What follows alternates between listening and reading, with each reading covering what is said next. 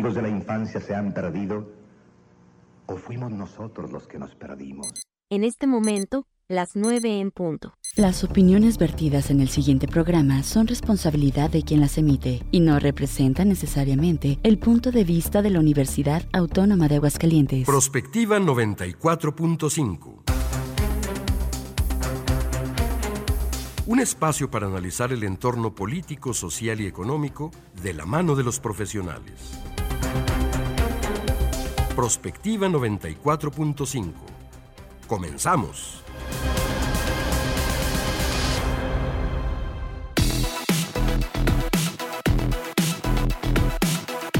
Hola, muy buenos días. Bienvenidos a Prospectiva 94.5. Gracias por estarnos acompañando esta mañana de miércoles. Ya es mitad de semana, 25 de octubre de este año 2023. Gracias a la gente que nos está siguiendo el día de hoy. Tenemos un tema muy interesante, muy escalofriante. Vamos a hablar de la violencia vicaria. ¿Qué es esto? ¿Cuáles son los motivos? ¿En qué pues podemos nosotros apoyar como sociedad. Creo que esto es muy importante. ¿Cuál es el papel de las autoridades? ¿Por qué se invisibiliza a veces las denuncias que hacen las mujeres? Vamos a platicar con nuestras expertas a propósito de esto. Ojalá que nos puedan acompañar para conocer un poquito más de esto que pues no es nuevo, pero que sí ha tomado como no sé, casos a la alza y esto preocupa, por supuesto. Como todas las mañanas, me da mucho gusto saludar a mi compañera en la conducción, María Hernández. ¿Cómo estás, Mari? Buenos días. Hola, Leti, muy buen día. Pues muy interesante el tema que vamos a abordar el día de hoy, sobre todo porque es parte de toda la gama de tipos que hay de violencia de género especialmente eh, cómo se utilizan a los seres queridos de las mujeres para afectarlas en su vida diaria, en su eh, emocionalmente y bueno, en todos los aspectos al final de cuentas. Así es, tenemos invitadas de lujo como siempre. Las líneas están abiertas 449-912-1588 para mensajes de texto, 910-9260 en UATV, estamos en Facebook también, eh, Radio UAA 94.5 FM, así nos encuentran también en YouTube, en Instagram, en fin, pues estamos como siempre aquí atentos a sus comunicaciones. Y bueno, si les parece, iniciamos con el resumen en la información.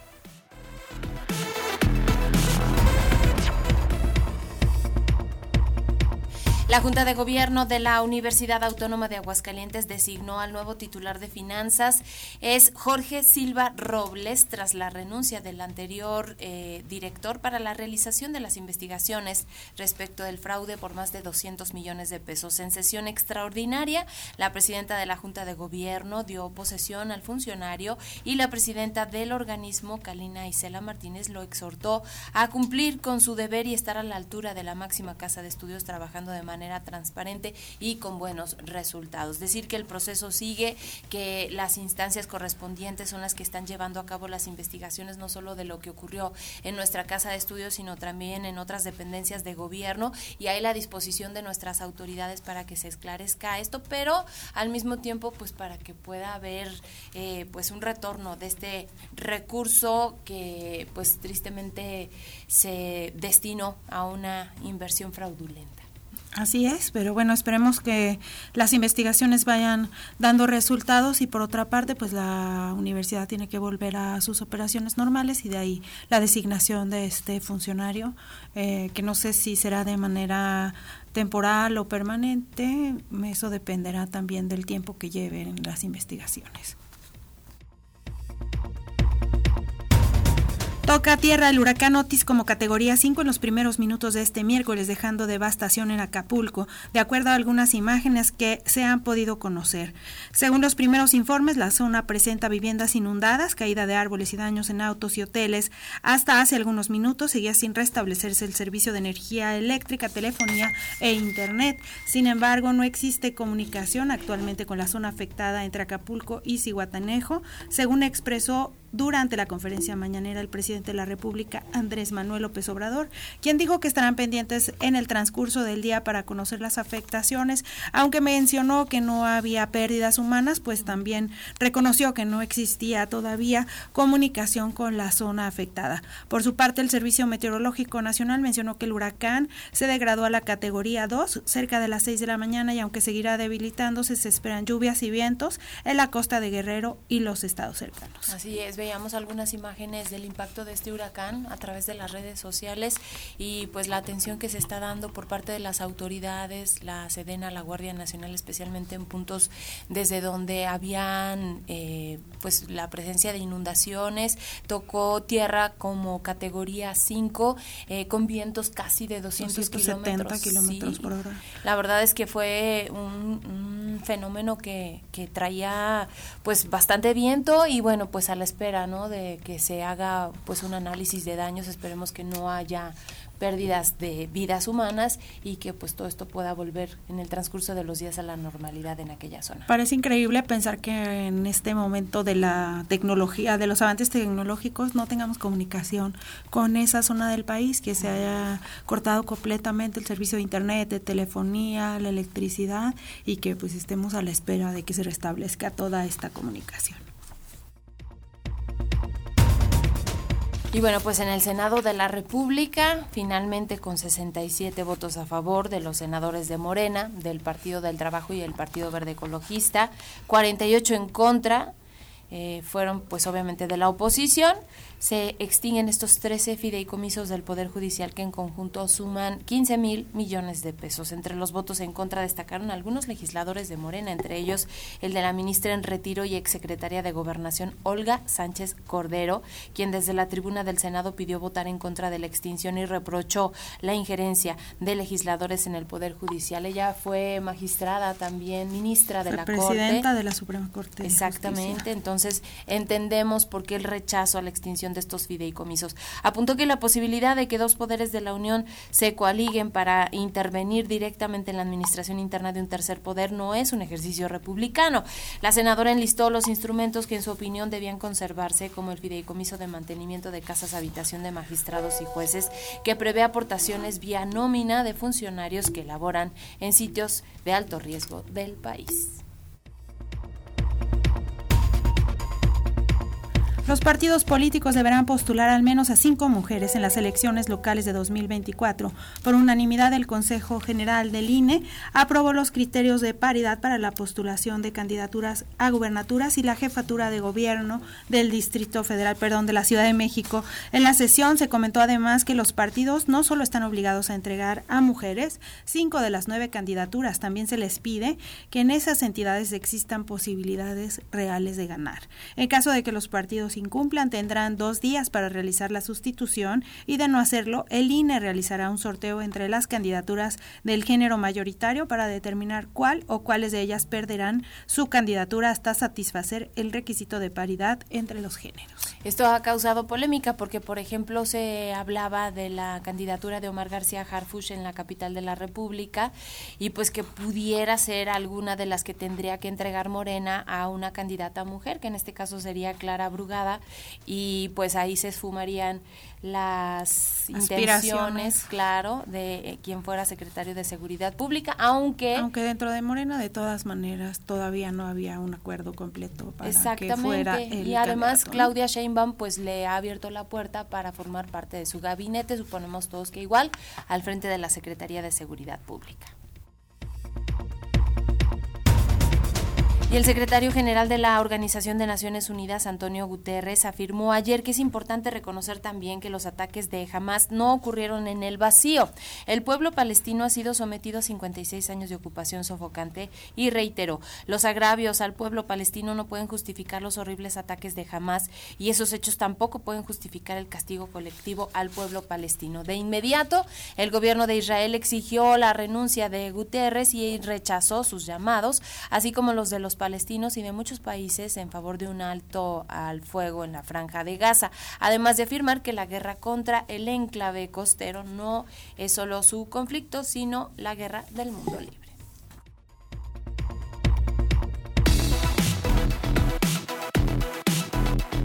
Comunícate al WhatsApp al 449-912-1588. Búscanos en Facebook como Radio UAA o en Instagram, Radio UAA 94.5 FM.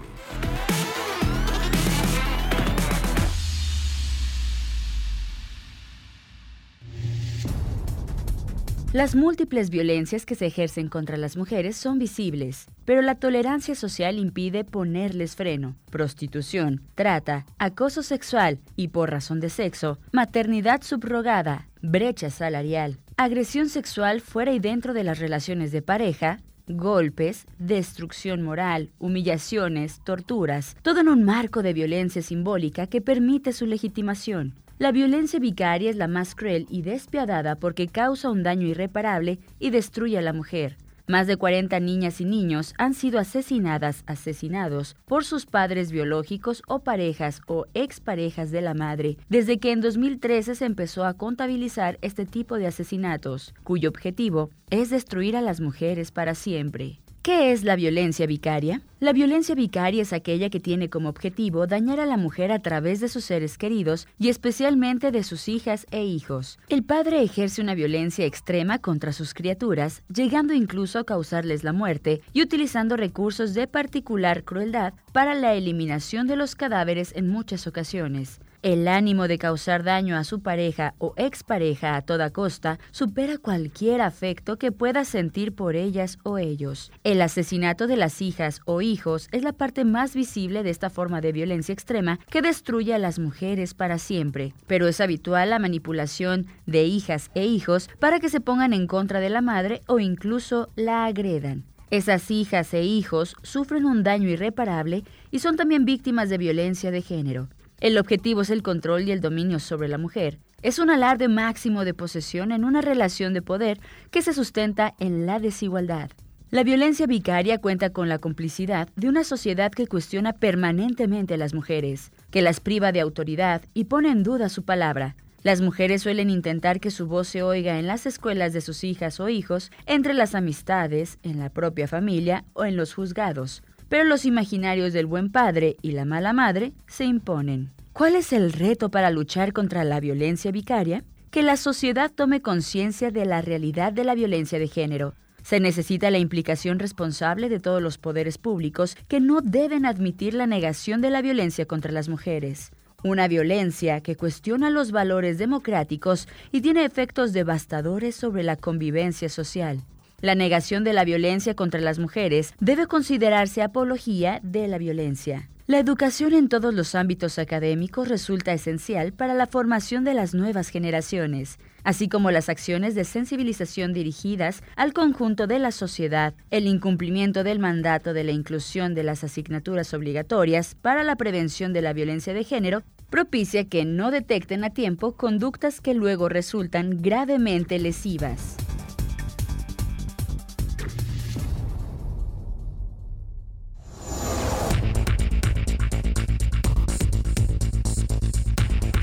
Ya escucharon el tema, es justamente la violencia vicaria y tenemos a nuestras especialistas que nos van a profundizar justamente sobre esto que es bastante sensible para la sociedad. Hay casos terribles, a mí me impacta mucho pues el origen, ahorita nos lo estaba platicando Arazú Romero Valdés, ella es máster en sexualidad y equidad de género, a quien le damos la bienvenida. Gracias como siempre por estar aquí con nosotros. Muchas gracias, buenos días, contentísima de estar aquí, como siempre que me invitan, es un gusto. Gracias. Gracias. Y también está con nosotros la licenciada Carla Esparza Lazalde. Ella fue directora del DIF estatal y también procuradora de defensa de las niñas, niños y adolescentes a nivel estatal. Bienvenida, Carla. Muchas gracias y buenos días. Gracias por esta participación. Y bueno, yo quisiera empezar, nos platicabas antes de empezar eh, el programa, Arazú, pues el origen de todo esto, de cuándo data, cómo se visibiliza, cuándo llega a México. A México llega hasta 2022 y el origen es, es, en Europa, es en España, en 2017.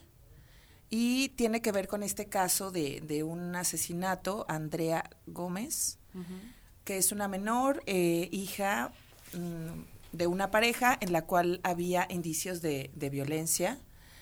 Y ella hace 52 denuncias de maltrato ella identifica. ¿Era su papá? Era su papá. Biológico. Sí, porque una la característica principal de la violencia vicaria es que es ejercido por parte del padre hacia la madre con toda la intención de utilizar como instrumento a los menores para hacerle daño.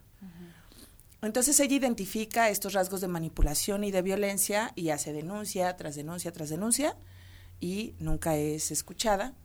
Entonces hasta que el padre comete este homicidio hacia, hacia la menor. Y ahí ya hicieron caso, ahí ya tipificaron como el delito y todo eso, eso en Europa. Pero acá en México depende de los estados, depende de, del código y todo eso. Em, hay mucho, mucho interés en que esto se lleve a cabo porque en mi área, por ejemplo, las consecuencias psicológicas que se notan son gravísimas. Son gravísimas y hay la principal característica, por ejemplo, es imagínate estar en medio de este de esta dualidad en donde sabes que quieres a tu mamá, en donde sabes que lo que te está diciendo tu papá no es cierto, porque en este tema de manipulación es como, es que, ¿dónde anda tu mamá? Mira cómo se viste, de seguro ya anda y groserías y todas este tipo de ofensas. Entonces imagínate la presión que conlleva en, en los menores y en las adolescencias, eh, yo ver a mi mamá amorosa que me cuida, que me atiende, y por otro lado, escuchar a mi papá que habla mal de ella. Esta violencia vicaria no solamente se lleva a cabo por parte del padre, también eh, eh, puede ser sostenida por parte del resto del, del círculo familiar.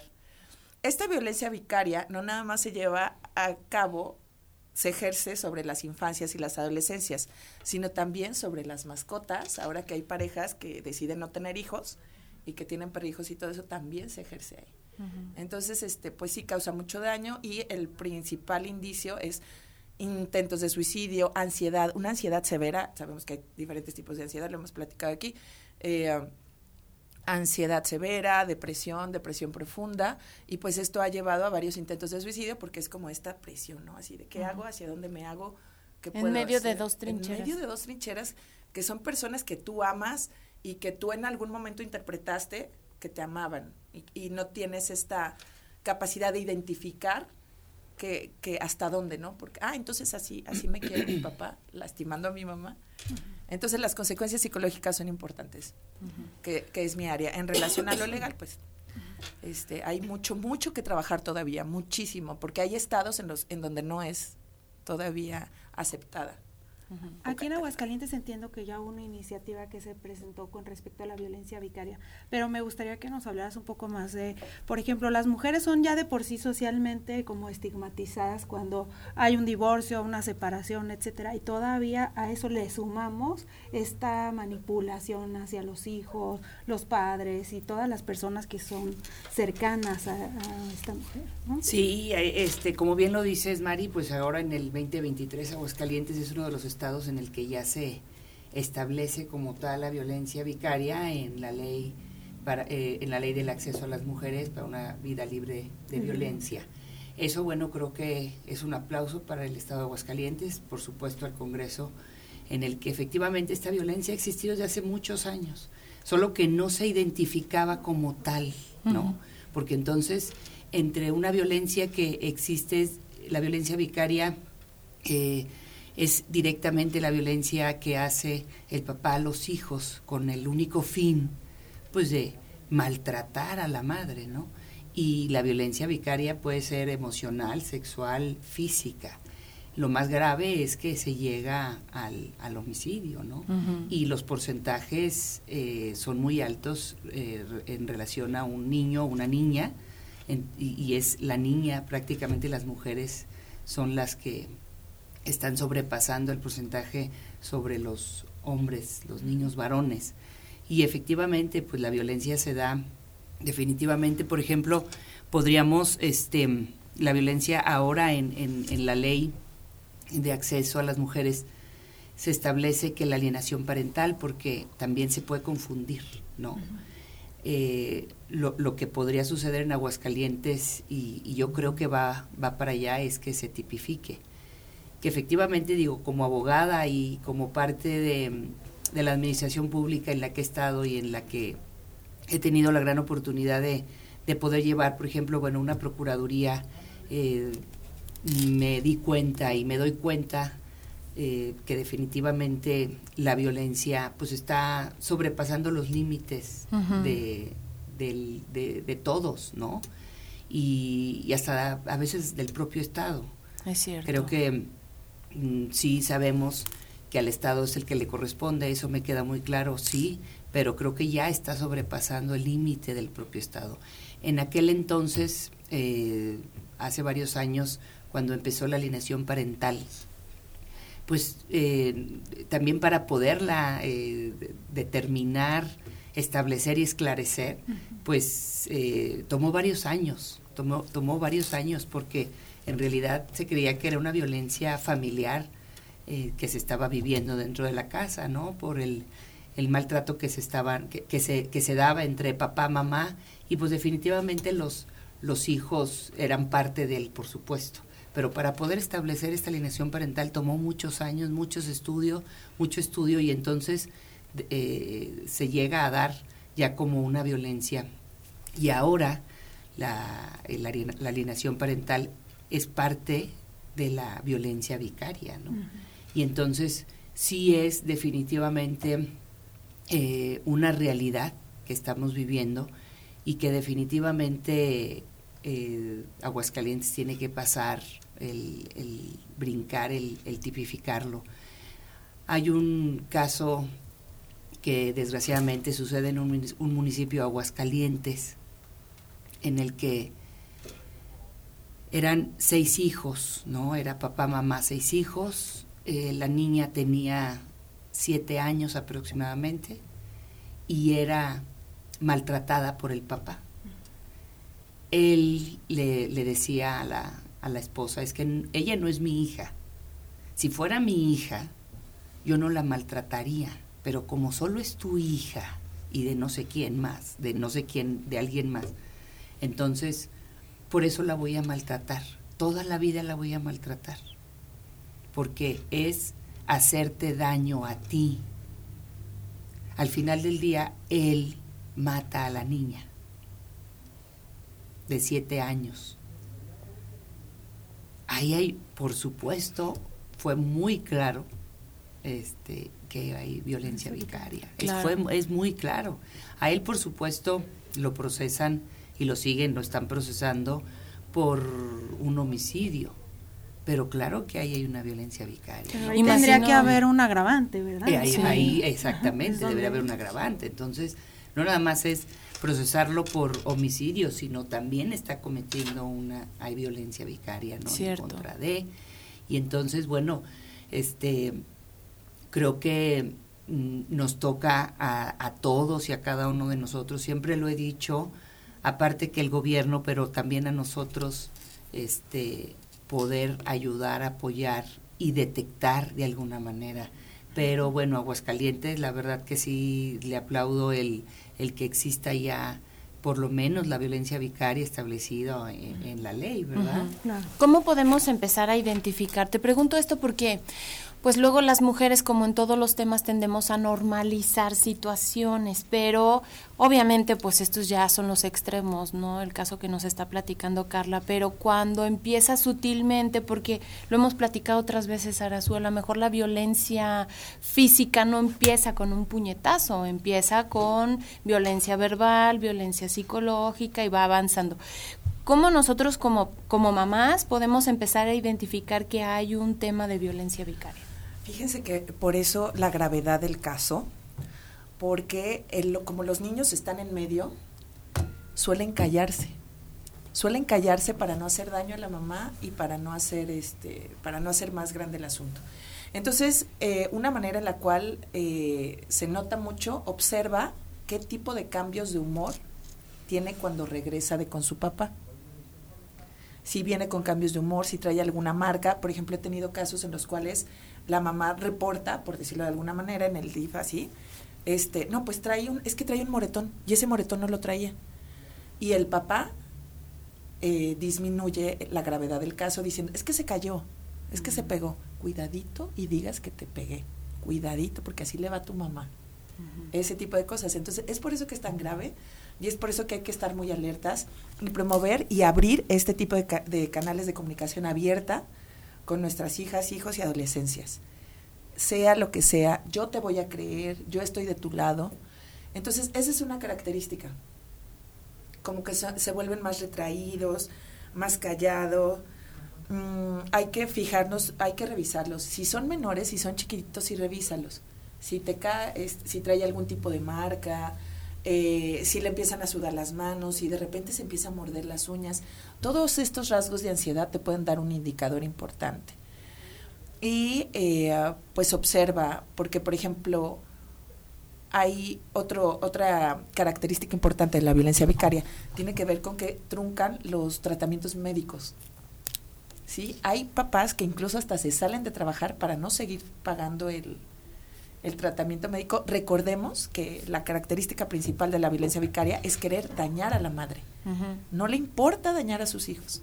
Entonces, con mucha observación y promoviendo la comunicación abierta. Esa, eso me parece que serían indicadores importantes. Y este, mucha observación y decirle siempre que yo que le vas a creer, que le vas a creer todo lo que te diga, que, que le vas a creer. Entonces me parece que este que esos son los principales eso en, los niños, por ejemplo, pero por ejemplo el caso que comentabas, Carla, pues ahí la mamá estaba observando que, o sea, era muy abierto que se maltrataba a su hija y, y ella llegó a permitir de alguna manera, pues hasta que llegaran al, asesinato de su hija. ¿Por qué, porque luego se callan y no permiten las mismas mujeres cuando están recibiendo este tipo de violencia? No, definitivamente se vuelven cómplices muchas de ellas ellas han sido violentadas, eso me queda claro, por supuesto, y mientras exista este círculo vicioso definitivamente y del que vienen arrastrando desde niñas, eso este pues está totalmente determinado y aquí la experta psicóloga lo, podrá comentar. Eh, desde niñas vienen arrastrando, por supuesto, una este, situación de maltrato. Y entonces eh, pues no existe y no hay nada que les ha podido, o sea, o alguna herramienta que ellas hayan podido este, recurrir para poderse ayudar y, salir adelante. Y entonces, de alguna manera, siguen viviendo violencia, ¿no? Y es muy difícil que se den cuenta, no imposible, pero sí es un trabajo totalmente eh, interior y exterior y sin el miedo de decir, ¿y qué voy a hacer de mi vida? O sea, ¿qué voy a hacer si, si lo denuncio a él? ¿Voy a dejar de, de, comer? ¿Mis hijos este, van a dejar de, de, alimentarse, de tener lo necesario, por así decirlo?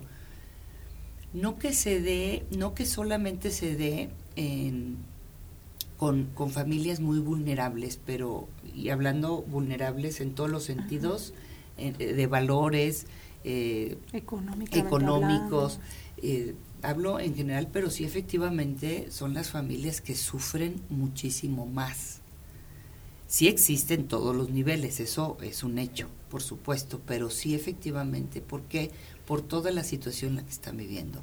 La situación de drogadicción, de alcoholismo, este, eso es como muy notorio que exista en, un, en una casa donde se vive violencia muy severa. y, y, las mujeres son violentadas y se dan cuenta que está, están siendo violentados sus hijos y, prefieren callarse, se hacen cómplices también de ello, ¿no?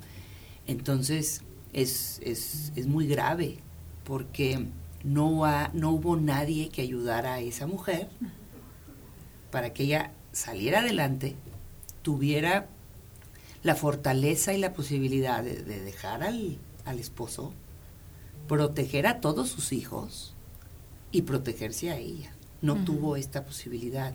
Y esto sucede, sucede mucho.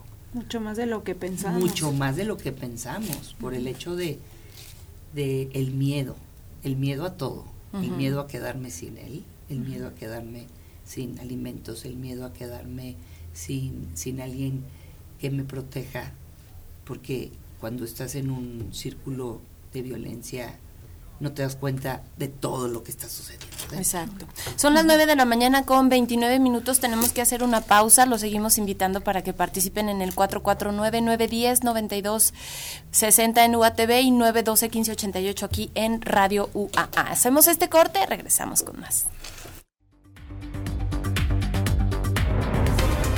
Prospectiva 94.5.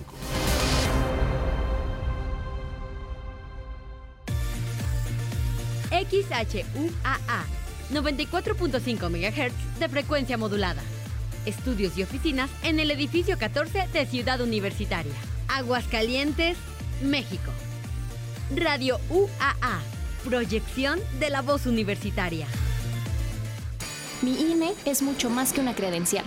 Con mi INE participo, alzo la voz y decido con libertad sobre lo que quiero para mí, para mis amigas, para mis amigos, para mi familia. Nuestra generación busca respuestas y tiene mucho que aportarle a México. Si ya cumpliste 18 años o los cumples antes o el 2 de junio, tramita tu INE, infórmate, decide y vota. Tienes hasta el 22 de enero. En estas elecciones, con mi INE participo. INE. ¿Sabes cómo se cuidan los recursos públicos? En el Gobierno de México, la Secretaría de la Función Pública supervisa la aplicación de mecanismos de control. Entre ellos, comités de Contraloría Social, comités de ética, la bitácora electrónica de seguimiento de adquisiciones y a obra pública y los sistemas de denuncia ciudadana. Control interno. Cuidamos la honestidad y la eficacia en el servicio público. Gobierno de México. Llego tarde, llego tarde. Profesor, ¿puedo pasar? Pasa, llegaste muy a tiempo al aula. Porque los maestros siguen aprendiendo. Y los estudiantes también tenemos cosas que enseñar. ¿Y los expertos? Los expertos también son seres humanos. Un programa sobre los acontecimientos en el aula que transforman tu vida. Y las situaciones de vida que compartes en el aula. Síguenos todos los jueves a las 11 de la mañana por Radio UAA 94.5. En nuestro reloj, las 9 con 31 minutos. Prospectiva 94.5.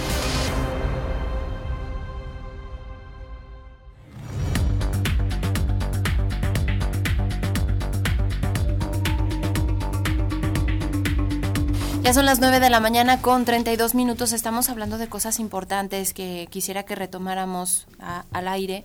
Eh, preguntábamos, le preguntábamos a Carla si había responsabilidad de la madre cuando pues te conviertes en cierta forma cómplice al no poder sacar de este ambiente de violencia que lleva a muchos niños a la muerte. Y nos decía que sí, pero decías tú algo también importante, Arazú, en el sentido de que legalmente sí, pero psicológicamente, ¿qué pasa? Psicológicamente eh, forma parte de este ciclo de la violencia, de todo lo que conlleva, de todos los años de manipulación, de todo el estrés postraumático, si es que ya dejó a, al agresor, eh, que conlleva en relación a todo el tipo de amenazas eh, de llevarse a sus hijos, de que la va a matar, de que va a matar a sus hijos, este, de que la va a quemar en todo el pueblo, la comunidad, con la familia, con la sociedad, porque ha habido casos en los cuales hasta hacen publicaciones en Facebook para que, con muchas cosas, ¿no? Para, para quemar. Eh, les va a interrumpir los tratamientos médicos, um, le inventa cosas dolorosas, es parte de la manipulación, ¿no? Así de, "Y- y no sabes lo que de lo que se acaba de enterar tu hijo, y el hijo ni- a lo mejor ni es cierto, pero todo eso va metiendo a la mamá en otra vez, en caso de que haya dejado al agresor en este ciclo de la violencia, y si sigue dentro, entonces recordemos que el objetivo es hacerla chiquita, hacerla, humillarla, destrozarla, destruirla. Y entonces el agresor sabe perfectamente que va a causar un dolor inmenso y un daño irreparable a la víctima y que sufrirá por el resto de su vida. Además de generar un sentimiento de culpa en la mamá por no haber podido proteger a sus hijos. Entonces es parte de esta manipulación. De esta manipulación en donde tú te, tú sientes, te sientes invalidada, sientes que no puedes hacer nada por ayudarlos, te sientes tan poca cosa, tan avergonzada a la vez de lo que estás viendo, todas estas características de las mujeres que son receptoras de violencia. Entonces, pues en, en lo psicológico la consecuencia es eso, pero y en lo legal, pues sí, no, no, no se puede hacer otra cosa porque la consecuencia ya está. Este, el abuso sexual, el abuso físico, el abuso psicológico. Y en lo psicológico es resultado de... Decías, por ejemplo, en el caso de un abuso sexual, que las mamás entran en un estado de negación porque platicamos la historia de una, que era una, pues una, chica, ¿no? Una niña que fue abusada. ajá, y que la eh, mamá decía, no, no, no, eso no es Regularmente las mamás dicen no. No, esto no, no puede ser. No, no es cierto. No es Si yo estoy al pendiente, si no me separo de ella, es más, aseveran. Sin embargo, tiene que ver con un mecanismo de defensa o de adaptación en donde ellas no quieren aceptar que alguien que ellas aman está haciéndole daño a otra personita, a otro ser humano que aman también. Entonces es como esta negación, ¿no? Que no las exime de la ley y sí debo aclarar que es parte de este ciclo de la violencia, de esta manipulación y de estos mecanismos de defensa. Y también puede ser resultado de estrés postraumático, o sea, psicológicamente, uh, chalas, pues nos podemos ir largo y tendido. Ahora, legalmente o institucionalmente, yo creo que pues apenas se están armando los mecanismos para ir atendiendo todos estos tipos de violencias. ¿Y qué pasa con todas las familias que pues en este momento están sufriendo con, con la violencia vicaria, con la alineación, alineación parental, etcétera? Sí, no, definitivamente creo que, digo, este, vamos avanzando, eso es un hecho. El Estado tiene la posibilidad de apoyar, ¿no? Este, el, una, eh, una situación complicada o compleja o una situación que apenas está empezando de violencia. Este, por supuesto, todas las familias, eh, ahora digo, no porque yo no sea una servidora pública, estuve 24 años dentro y sé que eh, pues los mecanismos en, el que está en el, el, estado tiene para poder o aquellas herramientas y poder apoyar y ayudar a todas estas familias por supuesto existe no en el oriente existe un grupo multidisciplinario de psicólogos de trabajadores sociales que están apoyando a, a, las familias no apoyar en, en todos los sentidos aquí con toda la intención de poder salvaguardar a niñas, niños, adolescentes, por supuesto a las mujeres y por supuesto a adultos mayores. Y no es que esté yo dejando de lado a los, a los hombres, ni mucho menos.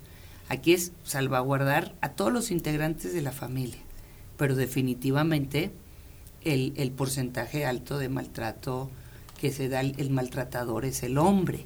Pero bueno, en el Oriente existe este equipo multidisciplinario conformado por 100 psicólogos. Este, y, y bueno, acudir a las instancias, al, al DIF, acudir a la policía municipal, acudir a la fiscalía, este, en cada uno de las de, del estado existe una posibilidad al centro de justicia para mujeres por supuesto hacer una llamada por telefónica al 911, este, al 911 directamente hacer este al DIF por ejemplo bueno pues se puede también se puede denunciar anónimamente, no, no necesariamente tienes que dar tu nombre ni decir quién eres. Aquí es muy importante que toda la sociedad estemos muy atentos y no quedarnos callados.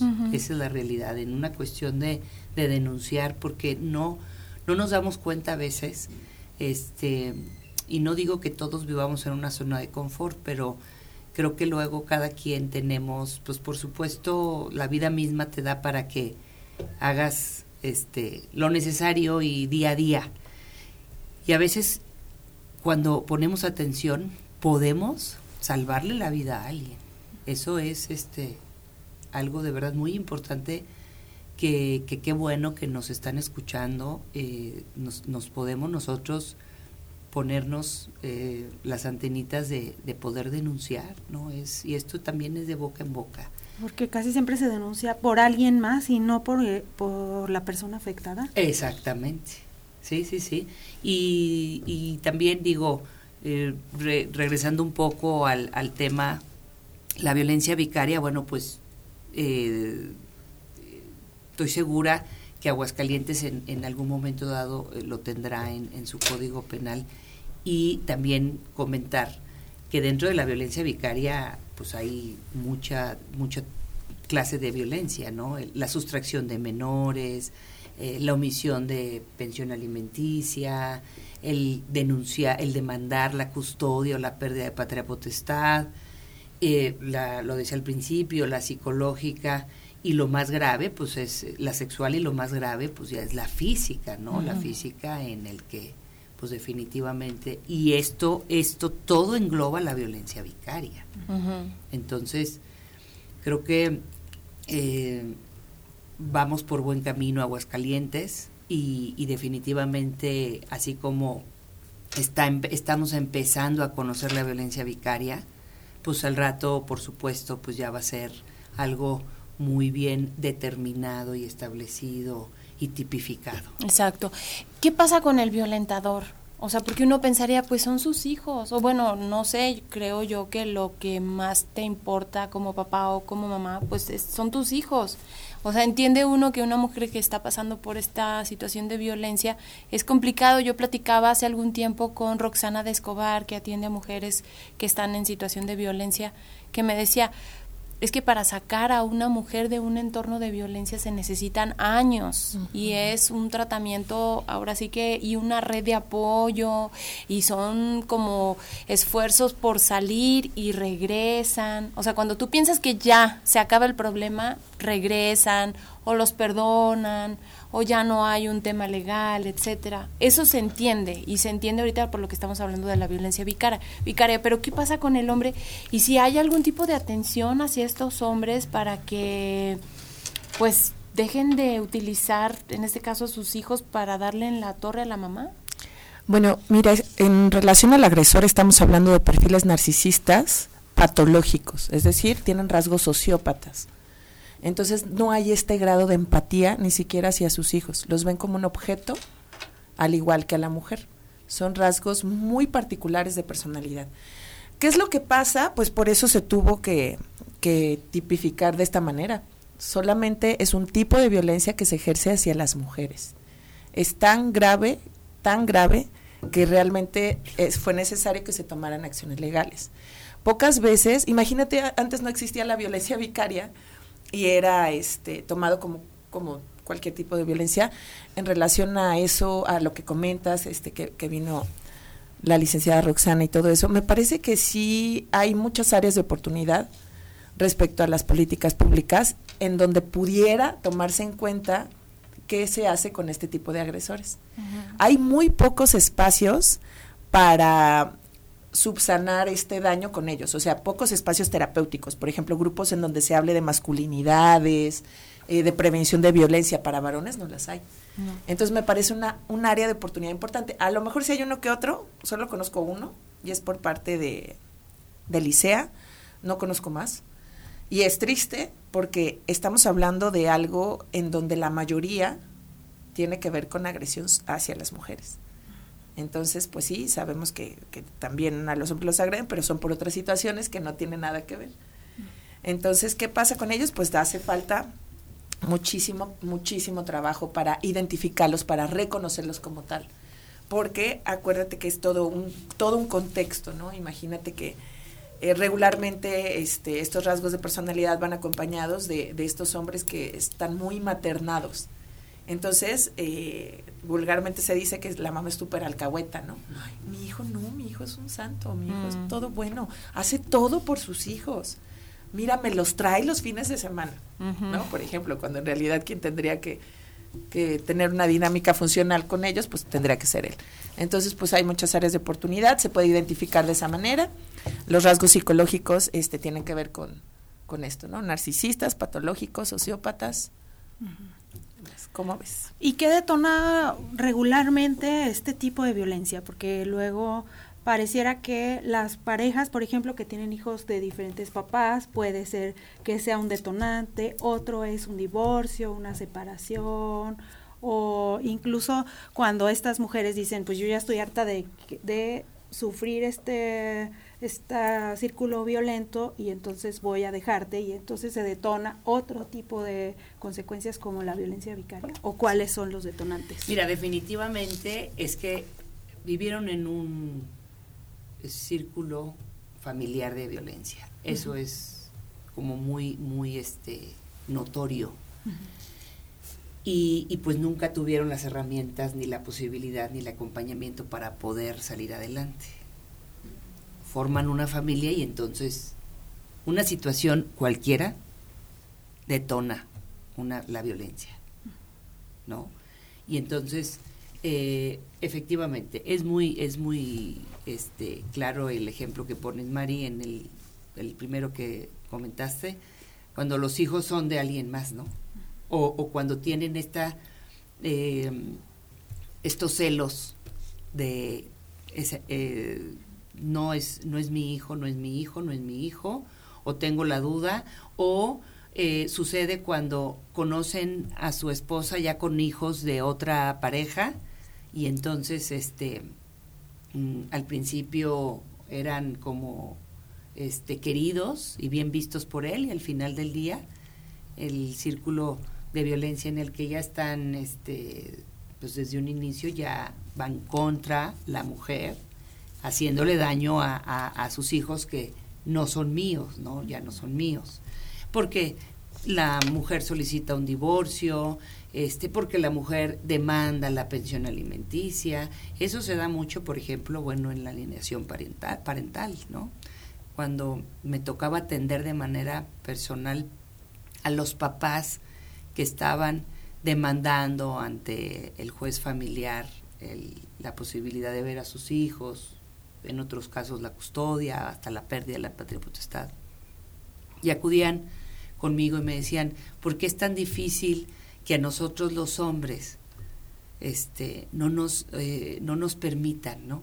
Le digo, no, es que ya existe una, tú no hubieras llegado a la demanda de, de, solicitud de custodia o de poder convivir con tus hijos si tuvieras una buena relación o si, poder, o si llegan a una buena mediación. Todo es mediable menos la violencia, ¿no? Uh -huh. Entonces, no hubo esta posibilidad. Y no hubo esta posibilidad por esto, por esto, por esto, por esto y por esto, ¿no? Digo, y date cuenta. Eh, tan sencillo es llegar a un acuerdo. Los hijos son de los dos, por así decirlo. Y entonces, bueno, esta bonita posibilidad de que los hijos tengan una convivencia sana con papá y mamá, que su papá y su mamá hagan lo que, lo que sea necesario, por supuesto, dentro de las obligaciones como papá y como mamá. Son derechos que tienen los hijos, más allá de una obligación que tengas tú como papá de suministrar lo necesario para subsistir, es un derecho que tienen los niños. Ya no es, porque ahora también es cierto que el interés superior de los, de los niños y las niñas va por encima de todos y de todo, que uh -huh. también ya es un tema que ha trascendido. Uh -huh. El interés superior ya es este contra todos y exactamente. Entonces, como va más allá, ¿no? Y, y esta poca posibilidad de poder querer solucionar. Eh, también en, eh, y hablo ahora de la mediación y efectivamente digo, hay casos mediables. Hay casos en los que por supuesto ya no se puede mediar.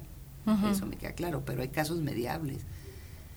Pero esta es prácticamente, María, tu pregunta es porque ellos ya vienen de una situación uh -huh. este y entonces empiezan como a agarrarle mucho coraje a la, a la mujer. Uh -huh. Tanto coraje que, que, pueden hacer lo que, que sea. pueden hacer lo que sea y no voy a doblegar, no voy a doblegar. Uh -huh. Cierto. Porque te voy a fastidiar, o sea, ese es el punto. Entre más ruda sea la violencia, es más claro el mensaje de yo mando y yo soy el que aquí dice cómo son las cosas. De hecho, recordemos que la violencia siempre va increciendo, uh -huh. siempre va en espiral hacia arriba. Entonces, ¿cómo, cómo sabes cómo, cómo empieza esta violencia desde el noviazgo regularmente? Solo que la invisibilizamos.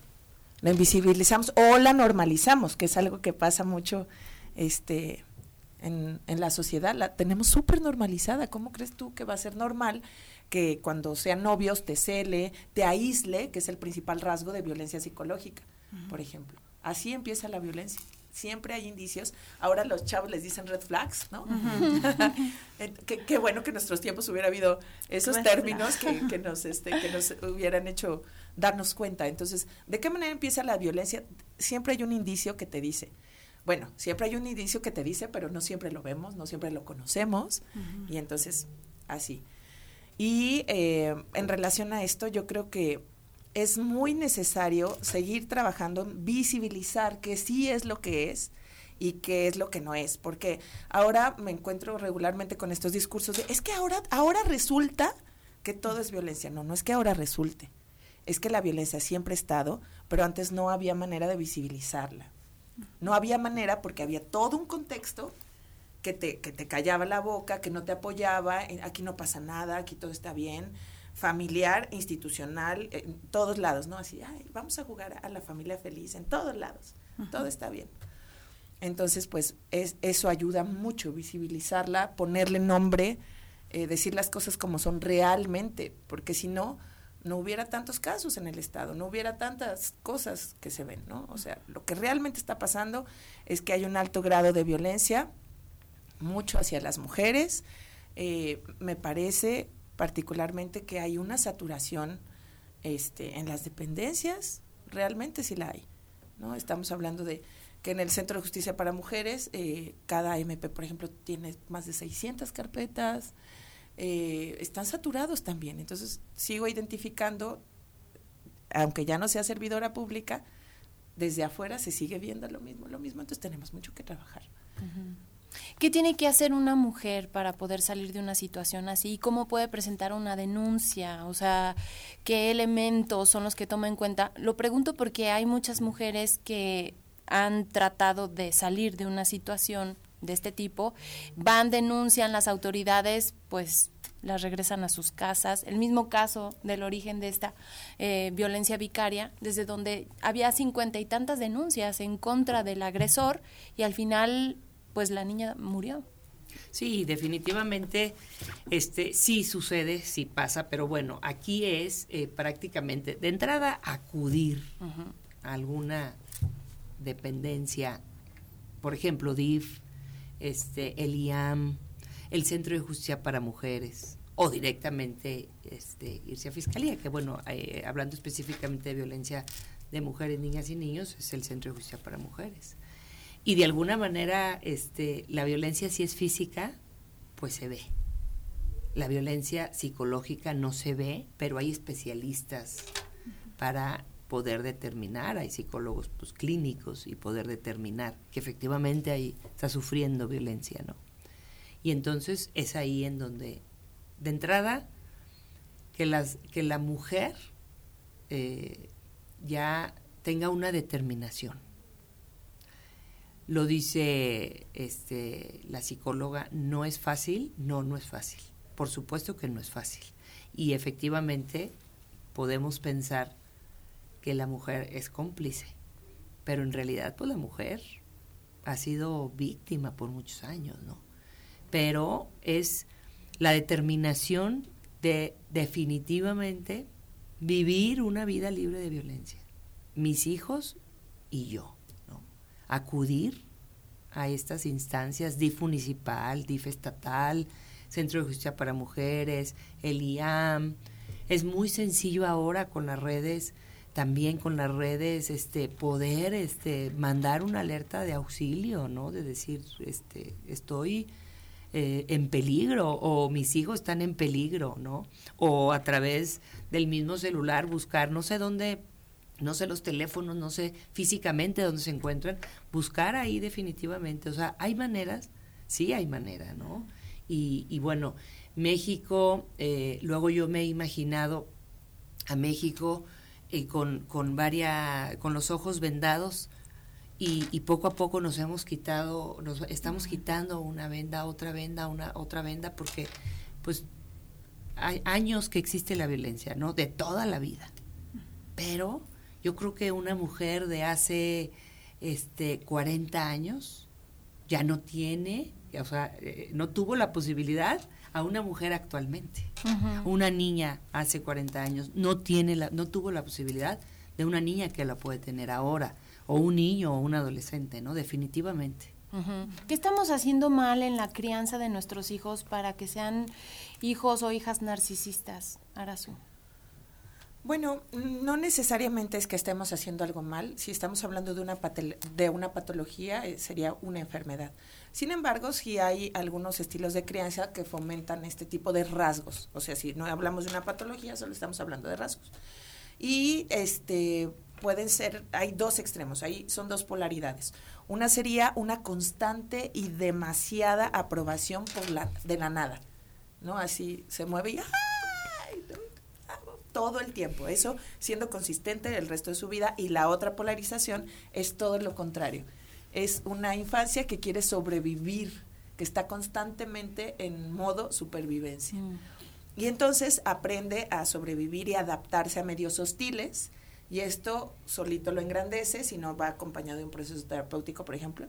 Y entonces es, yo las puedo todas, yo soy el mero, mero patatero y todo eso. Entonces, entre eso y el contexto social, académico, mucho familiar, eso es.